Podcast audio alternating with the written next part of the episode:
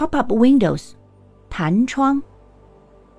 China's cyberspace watchdog published a draft regulation on Wednesday concerning pop-up windows and notification service on internet platforms with the aim of soliciting public opinions. Providers of internet services will not be allowed to publish notifications concerning contents involving celebrity gossip or personal privacy, extravagant displays of wealth, and the appreciation of ugliness.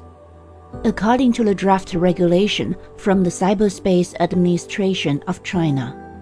pop-up windows 是弹窗的意思，弹开的窗口。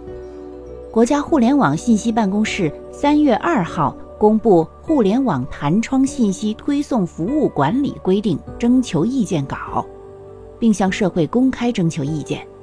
根据征求意见稿，互联网弹窗信息推送服务不得推送网络信息内容生态治理规定明确的违法和不良信息，特别是恶意炒作、娱乐八卦、绯闻隐私、奢靡炫富、神丑扮丑等违背公序良俗内容。